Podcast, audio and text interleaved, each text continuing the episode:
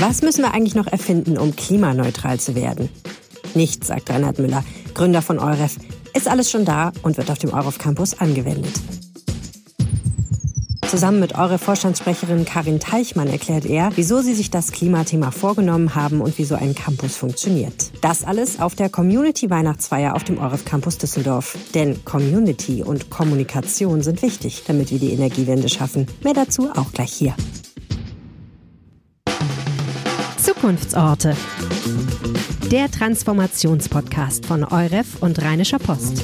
Mit Helene Pawlitzki.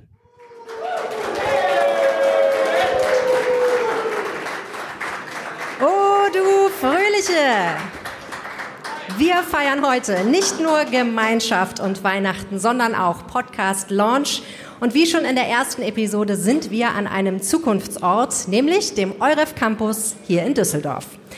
In der ersten Episode hat uns Charlotte Beißel von den Stadtwerken Düsseldorf erklärt, wie dieser Campus es schaffen wird, 2024 klimaneutral beheizt und gekühlt zu werden, aber das ist nicht das Einzige, was dieser Ort hier zur Energiewende beitragen wird. Hier wird es einmal vor klugen Köpfen wimmeln, die daran arbeiten, dass auch der Rest der Welt den Umstieg schafft. Und darüber spreche ich in dieser Episode mit denen, die sich diesen Campus ausgedacht haben und daran arbeiten, dass er Realität wird. Bitte begrüßen Sie mit mir auf der Bühne Reinhard Müller und Karin Teichmann von der EUREF AG. Herzlich willkommen. Ist Ihnen schon sehr weihnachtlich zumute? Ja, spätestens jetzt ja, oder? Ist ein bisschen frisch hier bei uns auf der Baustelle. Das hat man ja Weihnachten lieber so ein bisschen wärmer, aber ansonsten Vorfreude. Aber dass es Weihnachten kalt ist, ist ja eigentlich noch ein gutes Zeichen, oder Herr Müller? Ja klar, da kriegt man vor allen Dingen so wunderbaren Glühwein, wie ich eben schon ausprobiert habe, den hier Glüh so wunderbar gemacht hat. Weißen Glühwein? Ja, das ist irgendwas... Äh, was weiß ich nicht, was Besonderes drin, ne? Ich finde das gut. Ja, es schmeckt so ein bisschen nach Amaretto. Ich, war, ich bin Amaretto. ein Fan, ich mag keinen okay. roten Glühwein. Also, weihnachtliches Gefühl.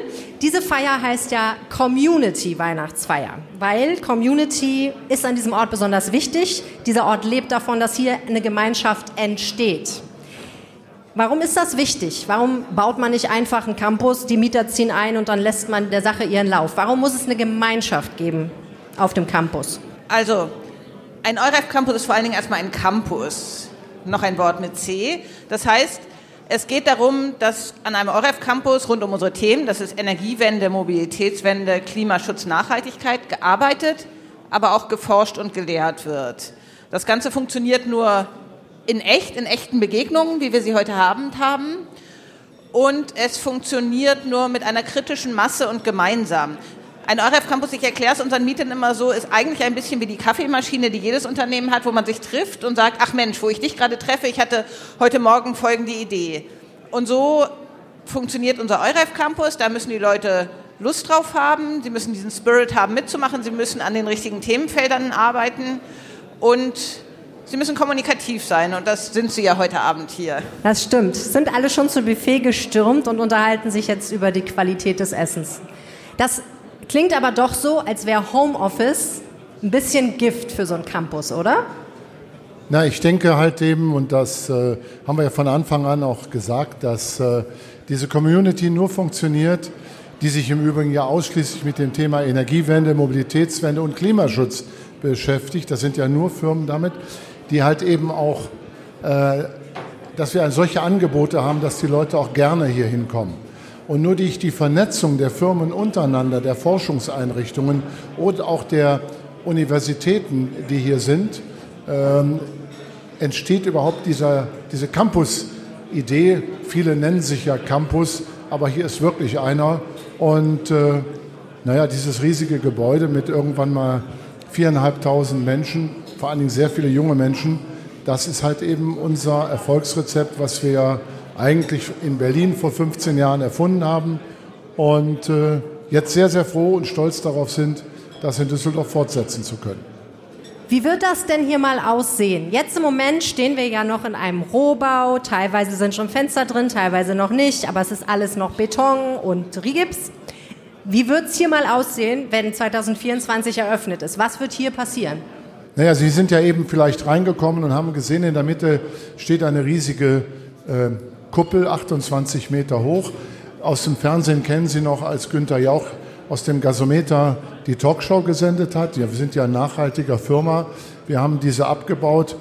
Frau Teichmann hat die 3000 Einzelteile dieser Kuppel genau alle katalogisiert und hat sich dann erlaubt, hier in äh, Düsseldorf die wieder aufzubauen. Also insofern, Kommunikation ist, glaube ich, das Stichwort, was wir allgemein auf diesem äh, riesigen Gelände vorführen und wo viele Firmen eben zeigen, wie funktioniert Energiewende. Das ist eigentlich das, was wir machen wollen. Also tatsächlich habe ich ja gesagt, es wird geforscht und gearbeitet, aber zu einem EUREF-Campus gehören natürlich auch Veranstaltungen. Wir sind ja kein Closed Shop, nicht gated, sondern wir laden ja Menschen ein, mit uns rund um unsere Themen zu diskutieren. Der EUREF Campus Berlin hat fast 100.000 Besucher pro Jahr. Herr Müller nennt sie immer gerne Touristen, aber es sind natürlich keine Touristen. Es sind Fachbesucher, es ist Presse, Politik, die sich anschauen, was wir machen, das mit uns diskutieren. Und deswegen braucht ein EUREF Campus auch immer ein Forum, so ein Lagerfeuer, ein echtes, um das man sich versammelt. Und das ist hier die Kuppel, in der das stattfinden wird. Sie haben es gerade schon gesagt, das ist ja der zweite EUREF Campus der Welt, des Universums. Den ersten gibt es in Berlin. Wie kam es eigentlich überhaupt zu der Idee, so einen Campus zu errichten? Äh, das bin ich oft gefragt worden. In Berlin stand ja, wie gesagt, dieser Gasometer. Und dieser Gasometer ist eigentlich ein, ja, das hat was mit Energie zu tun. Und insofern äh, ist dieser Gasometer Symbol der Energiewende geworden. Und er wird jetzt als letztes fertiggestellt. Da sind jetzt auf dem Campus in Berlin über 7000 Mitarbeiter. Und äh, viele haben am Anfang gelächelt und haben gesagt, das schafft er nie. Und äh, heute können wir nur sagen, eigentlich ist der Campus in Berlin zu klein. Wir können den Bedarf, der auch noch da ist, gar nicht ähm, erfüllen. Also das Thema Energiewende beginnt ja jetzt erst gerade. Und äh, wir wollen vor allen Dingen das, was die Politik auf DIN A4 aufschreibt, das wollen wir hier zeigen, wie das in Wirklichkeit geht. Und das ist alles keine Raketentechnik, denn es ist alles erfunden, um dieses erfolgreich durchzuführen. Ja, aber man könnte sich ja alle möglichen Themen schnappen. Es gibt ganz viele Transformationsthemen, die wir als Gesellschaft angehen müssen. Ne? Digitalisierung müssen wir schaffen. Wir müssen äh, mit Migration anders umgehen und so weiter. Warum Klimawandel? Warum Energie? Ich meine, haben Sie einfach nur den Gasometer gesehen und gedacht, da mache ich was mit Energie? Na gut, also erstmal ist dieses Symbol selbsterklärend. In unserer mediengeprägten Gesellschaft ähm, war das ja klar, was sollte ich denn sonst da machen? Ich bin von Beruf Architekt, ich habe mich ein Leben lang mit äh, Energiesparen beschäftigt und äh, dazu kam natürlich das Thema Klimaschutz und das Thema Mobilitätswende. Also für mich, wir, wir Architekten sind ja so Augenmenschen ne? und wir reagieren ja auf ähm, so gewisse Situationen. Und in, übrigens eins, wenn ich das vielleicht noch sagen darf, war in Düsseldorf genauso. Wir haben ja, die Stadt Düsseldorf hat gesagt, macht doch sowas auch hier. Und dann haben sie uns äh, sieben oder acht Grundstücke angeboten und äh, die waren dann im Hafen und wo auch immer. Und ich habe gesagt, hier ist richtig. Und haben alle gesagt, warum hier? Da ist der ICE-Bahnhof des Flughafen Düsseldorf mit über 350 Zugverbindungen. Und da ist der Lichtenbräucher Baggersee. Was wollen Sie mit dem Baggersee? Das ist unsere Energiequelle, unsere CO2-neutrale Energiequelle. Und das war für mich der Grund äh, zu sagen, hier funktioniert das mit der Energiewende. Das klingt jetzt so logisch, weil heute sagt man natürlich, Sie haben, haben die Herausforderungen unserer Zeit beschrieben, aber man muss ja zurückdenken, das war 2008, da war Energiewende eben noch nicht in aller Munde. 2008 war jetzt in vielerlei Hinsicht auch nicht der Moment, in dem alle es für schlau gehalten haben, in, in Immobilien zu investieren. Also der Zeitpunkt war komisch, das Thema war okay, und diese Idee, einen Campus zu bauen, an dem tatsächlich Begegnung stattfindet, das war auch in Berlin neu. Und tatsächlich haben viele gesagt, das wird doch nichts, ist auch nicht im Zentrum, nicht im Prenzlauer Berg, so ein bisschen am Stadtrand ist es heute nicht mehr, aber 2008 in der Wahrnehmung war es ein bisschen am Stadtrand.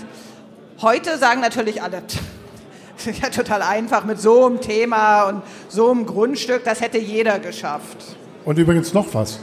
Wir hatten damals, vielleicht erinnern wir uns alle daran, eine Finanzkrise. Und sowas Ähnliches haben wir gerade auch. Also man kann auch in solchen schwierigen Zeiten mit solchen Projekten Und ich betone noch mal eins, was für mich sehr wichtig ist. Wir haben nie einen Cent Subvention bekommen. Das ist alles privat finanziert, natürlich auch dank der Unterstützung der Banken. Aber von Land, von Bund, von wem auch noch immer, kam nie irgendwie entsprechendes Geld. Was ich sagen will, Energiewende ist möglich, machbar und bezahlbar. Das ist ja auch ein Anspruch dieses Podcasts, das mal zu vermitteln und auch darüber zu sprechen, was das eigentlich genau heißt. Reinhard Müller, Sie sind ja Rheinländer von Geburt. Jetzt kehren Sie zurück ins Rheinland. Warum? Ja, weil hier so lustig ist und weil es Karneval gibt, oder? Ja, also, Zwei gute Gründe. Naja, ich meine, ich bin 75 nach Berlin gekommen äh, und äh, habe dort ein zweites Studium begonnen und äh, bin in Berlin hängen geblieben. Ich sag mal, das war auch gut so, aber ich finde es äh, so zum Ende meiner äh, beruflichen Laufbahn auch wiederum schön, mit dem, was man damals, ich habe ja in Düsseldorf studiert an der Hochschule, ähm, dass man jetzt hier wieder zurückkommen kann und zu zeigen, na so ganz schlecht war das nicht, wie die mich ausgebildet haben. Es gibt ja Pläne für weitere Campusse, für weitere EUREF Campusse. Und zwar, wenn ich richtig informiert bin, Zürich, Hamburg, Paris. Den Rest der Welt auch? Wollen Sie die Weltherrschaft an sich reißen mit EUREF? Was ist der Plan? Wo, wie soll das funktionieren? Was, was ist das Endziel? Na gut, also erstmal Zürich ist eine besondere Partnerschaft mit der Firma Schneider Electric, direkt am Zürichsee, oberhalb des Zürichsees, die halt eben ein sehr enger, eine riesige Firma, 150.000 Mitarbeiter, ein riesiger weltweiter Konzern, die sich diesem Thema verschrieben haben. Hamburg ist äh, ein Wunsch von uns, mit dem mit der Freien Hansestadt reden wir. Ja, und Paris, das mache ich doch. Das ist mein Wunsch. Das ist Ihr Wunsch. Und Frau Teichmann ist schon, hat an der Sorbonne studiert und äh, ist da jetzt schon sehr aktiv. Und ich finde, gerade Frankreich hat einen anderen Ansatz, Energiewende zu betreiben und CO2-Reduktion. Hochspannende Geschichte. Ja, also Sie beide machen sich jetzt noch schöne EUREF-Campusse und können sich dann zurückziehen in die jeweilige Lieblingsstadt oder wie stelle ich mir das vor? Na, wir machen schon eins nach dem anderen und was einen EUREF-Campus ja auch noch ausmacht, ist tatsächlich das Inhabergeführte. Ne? Das ist was sehr, sehr Persönliches. Auch ich habe vorhin gesagt, man braucht eine kritische Masse, die darf aber auch nicht überschritten werden. Es ist schon wichtig, dass die Leute sich kennen, dass sie den Inhaber kennen. Ähm, und von daher wird das nicht sein, was jetzt weltweit ausgerollt wird, aus unterschiedlichen Gründen, aber auch aus dem Grund, dass es tatsächlich unsere Anwesenheit auch erfordert, so ein ORF Campus. Sie arbeiten ja mit ganz, ganz vielen Partnern zusammen. Also, wir haben vorhin schon gehört, Vilo macht Pumpen, Schneider Electric macht hier den Microgrid Advisor, der dazu führt, dass das hier gesteuert wird die Klimaneutralität auf diesem Campus ist möglich, weil sie beispielsweise auch mit den Stadtwerken zusammenarbeiten und so weiter und so fort. Wie gewinnt man die richtigen Partnerinnen und Partner, damit solche Projekte am Ende auch klappen? Denn da gibt es ja immer auch Reibungsverluste und immer auch eine Kommunikation, die vielleicht schwierig ist, weil unterschiedliche Ziele existieren. Wie machen Sie das? Indem man sie anspricht. Wir gehen zum Beispiel viel zur Hannover Messe und zum Beispiel Schneider Electric habe ich auf der Hannover Messe kennengelernt. Riesiger Stand, man hat mir erzählt, die Produkte, die Schneider dort anbietet, können 25 Prozent Primärenergie sparen. Ich habe der damaligen Europachefin gesagt, glaube ich nicht. Und da hat sie gesagt, ja, hm. und äh, wie, können, wie kann ich Ihnen das beweisen? Wir bauen ein Haus zusammen. Und so ist es entstanden. Inzwischen ist das eine ganz enge Partnerschaft. Dazu ist aber zum Beispiel eine Firma Spie dazugekommen. Ja, das geht alles vollautomatisch und trotzdem brauchen Sie einen Energiemanager. Und so kommt eins zum anderen ähm, und viele kleine und große Firmen machen aus den einzelnen Versatzstücken ein großes Ganzes, was funktioniert und profitieren davon auch. Aber wieso funktioniert dieses Networking hier bei Ihnen und nicht im Rest von Deutschland? Warum ist Klimaneutralität hier möglich und im Rest der Welt? Düsseldorf will 2035 klimaneutral werden. Das ist schon ziemlich anspruchsvoll. Warum erst in mehr als zehn Jahren? Das sind halt einerseits viele schlaue, mutige Leute, die zusammenkommen. Herr Müller hat gerade die großen Unternehmen genannt. Schneider Electric, Spie, nicht zufällig französische Unternehmen, die auch mit, diesem, mit dieser Lust auf Innovation an den Campus herangegangen sind. Es sind aber auch viele kleine Unternehmen bis hin zu Startups, die wir entdecken, die wir miteinander verknüpfen und wir probieren auch vieles aus und nicht, nicht alles funktioniert. Ein Lieblingsbeispiel, das ich in der letzten Zeit ein wenig strapaziert habe, waren diese Elektroroller, diese kleinen, die inzwischen überall rumliegen. Scooter. Scooter. Die ich sind, liebe diese Scooter. Die Scooter sind in Deutschland bei uns auf dem EUREF Campus eingeführt worden, weil wir eben auch äh, Eigentümer des Straßenlandes sind. Dann waren die acht Wochen bei uns, die waren kaputt, die piepten, dann wurden sie geklaut von den Jugendlichen, waren im Park, waren dann irgendwann alle weg, sodass wir nach acht Wochen gesagt haben, das ist totaler Mist, räumt das Zeug weg. Es hat uns jetzt keiner gefragt, was unsere Erfahrungen damit waren, aber letztendlich war das dieselbe Motivation, die die Stadt Paris jetzt hatte, die jetzt gesagt haben, weg damit. Ähm, was ich damit sagen will, ist, vieles funktioniert, einiges funktioniert nicht. Vieles können wir machen, ohne es genehmigt bekommen zu müssen. Manchmal verlieren wir auch gegen die Regulatorik. Es ist ein Trial and Error. Aber gucken Sie mal, Sie haben doch gerade mich gefragt, warum gerade Düsseldorf?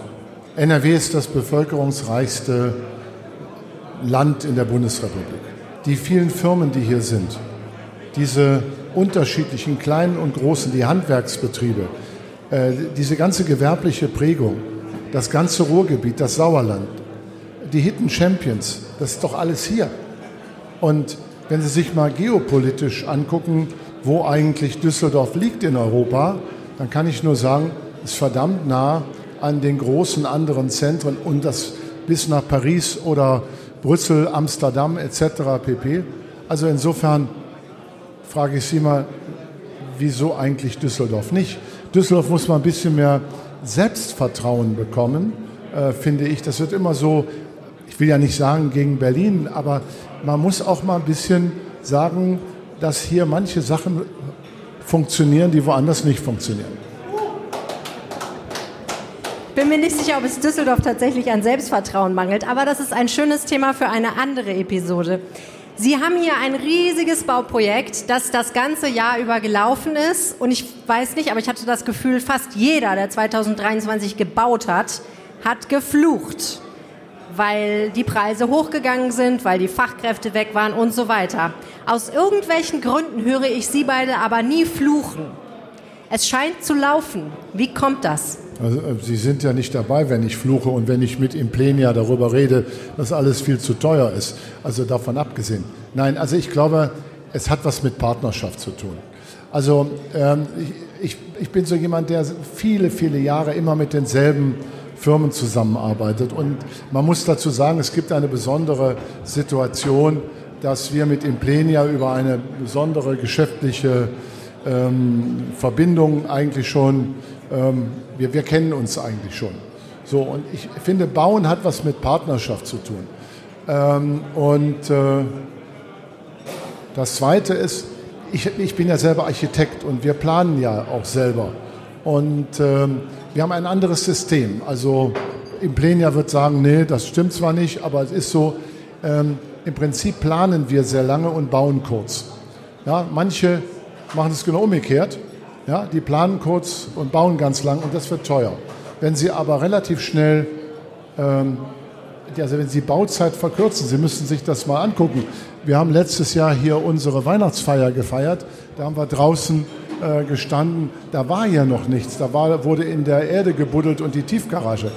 Das können Sie nur mit Partnerschaften machen, wo Sie zuverlässig miteinander arbeiten und das funktioniert hier. Wie sieht denn der Fahrplan aus für 2024 hier, Frau Teichmann?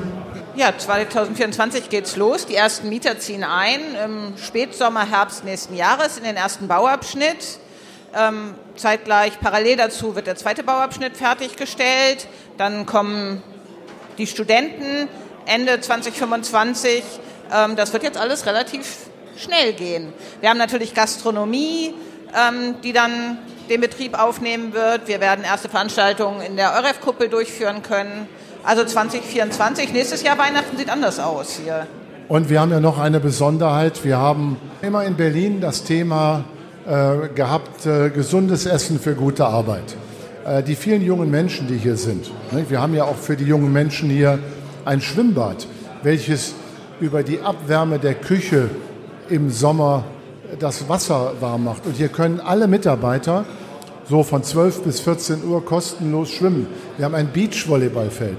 Ja, und dann gibt es eine Kooperation äh, zwischen der Firma Klü und der Spitzenköchin Cornelia Poletto. Und das ist halt eben unter dem Motto ähm, gesundes Essen für gute Arbeit, so wie wir das mit unserem äh, Spitzenkoch in Berlin, Thomas Kammerer, machen. Und das kommt bei den Firmen, bei den jungen Menschen gut an und die kriegen deshalb auch die Leute wieder aus dem Homeoffice nach Hause. Also von zu Hause aus weg.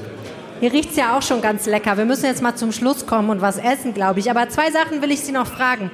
Das eine ist, Sie haben gerade sehr viel von Partnerschaften gesprochen. Sie sind ja jetzt auch eine Partnerschaft eingegangen mit der Rheinischen Post, haben diesen Podcast hier gestartet.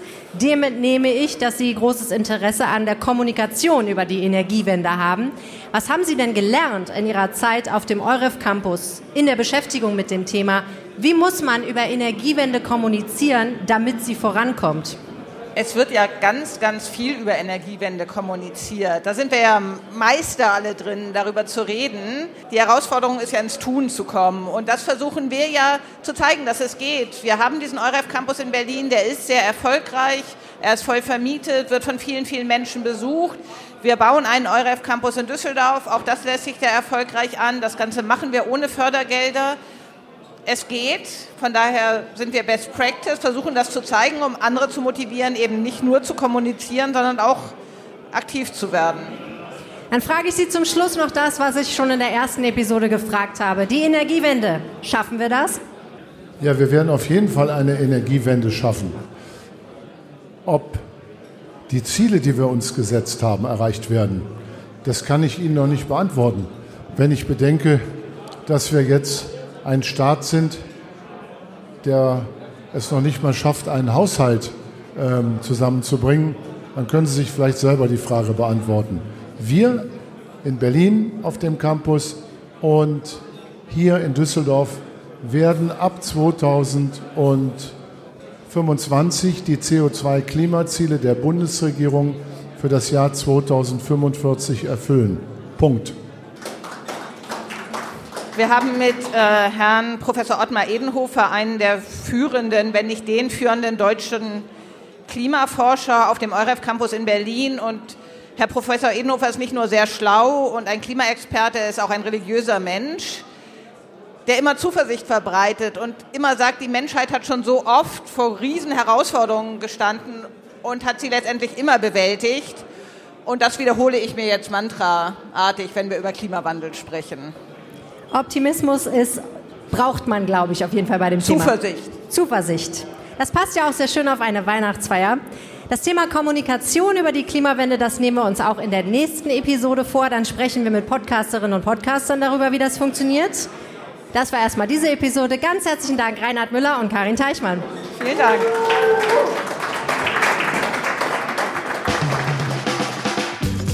Prognosen sind schwierig, besonders wenn sie die Zukunft betreffen. Aber ich wage es trotzdem. Wenn ihr diesen Podcast in eurem Netzwerk weiterempfehlt, werden wir uns sehr freuen. Egal ob online oder im echten Leben. Danke.